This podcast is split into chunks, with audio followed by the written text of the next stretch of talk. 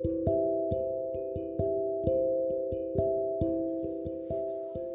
cuento se llama Una noche inolvidable. Había ido a las fiestas de amor. César estaba pensando muy bien, pero él se despistó y perdió con los amigos. Mi cuento se llama Una noche inolvidable. Había ido a las fiestas de Amurrio. Él se lo estaba pensando muy bien, pero él se despistó y se perdió con los amigos. Al principio no me preocupé pensando que les encontraría, pero de repente no había nadie por la calle. Todo estaba oscuro y empecé a tener miedo. Saqué el móvil de mi bolsillo, pero no tenía cobertura. Me moví por todos los sitios sin encontrar señal. Al de un rato encontré una cadena telefónica. Me acerqué, pero estaba estropeada.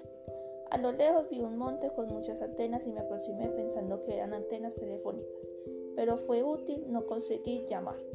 Seguí andando y una cabaña abandonada al lado del río. Estaba en ruinas, pero entré, pero entré para resguardarme del frío y del viento, porque llevaba una sudadera muy fina. Al cabo de unos segundos empecé a tener mucho miedo, porque la madera de la cabaña era vieja y crujía con el viento. Me intenté tranquilizar, pero no lo conseguí. Solo pensaba en que nadie me encontraría y que me moriría de hambre y frío. Empecé a tener cada vez más hambre y más miedo. Intenté, intenté de nuevo llamar con el móvil, pero perdí el tiempo porque seguía sin cobertura y solo me quedaba un cuarto por ciento de batería sin querer. Sin querer me quedé dormido y, las pesadillas empezaron a revolotear en mi cabeza.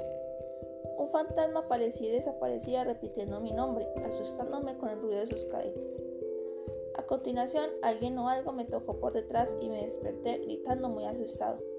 Me di cuenta de que era un mal sueño e intenté volverme a dormir. Me costó mucho, pero al final lo logré. Volví a tener otro sueño, esta vez bueno, pero fue empeorando.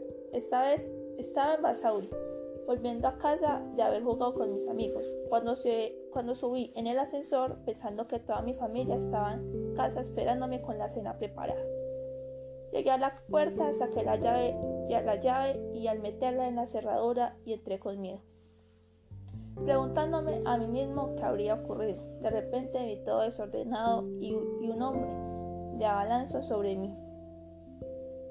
Echándome al suelo, me di un gran golpe y afortunadamente me desperté. Decidí estar despierto porque no quería tener más pesadillas. Pasé la noche en vela escuchando ruidos siniestros. A la mañana siguiente oí voces de niños. Entraron a la cabaña y se lo encontraron en una esquina muerto de miedo. Cuando se atrevió a levantar la cabeza, se tranquilizó y pensó que estaba a salvo y que me volviera a casa con mi familia. Los niños lo tranquilizaron y lo acompañaron a la comisaría del pueblo para pedir ayuda. Una vez allí, el policía entró en la base de datos y comprobó que había una desaparición de un niño que vivía en Basauri. Lo interrogó y dio todos los datos que él pudo. Al cabo de unas horas llegaron los padres y él empezó a llorar de felicidad, recordando todo lo que, lo que había pasado en, y en esa noche. Fin, cuento creado por Sofía Reyes de Gracias.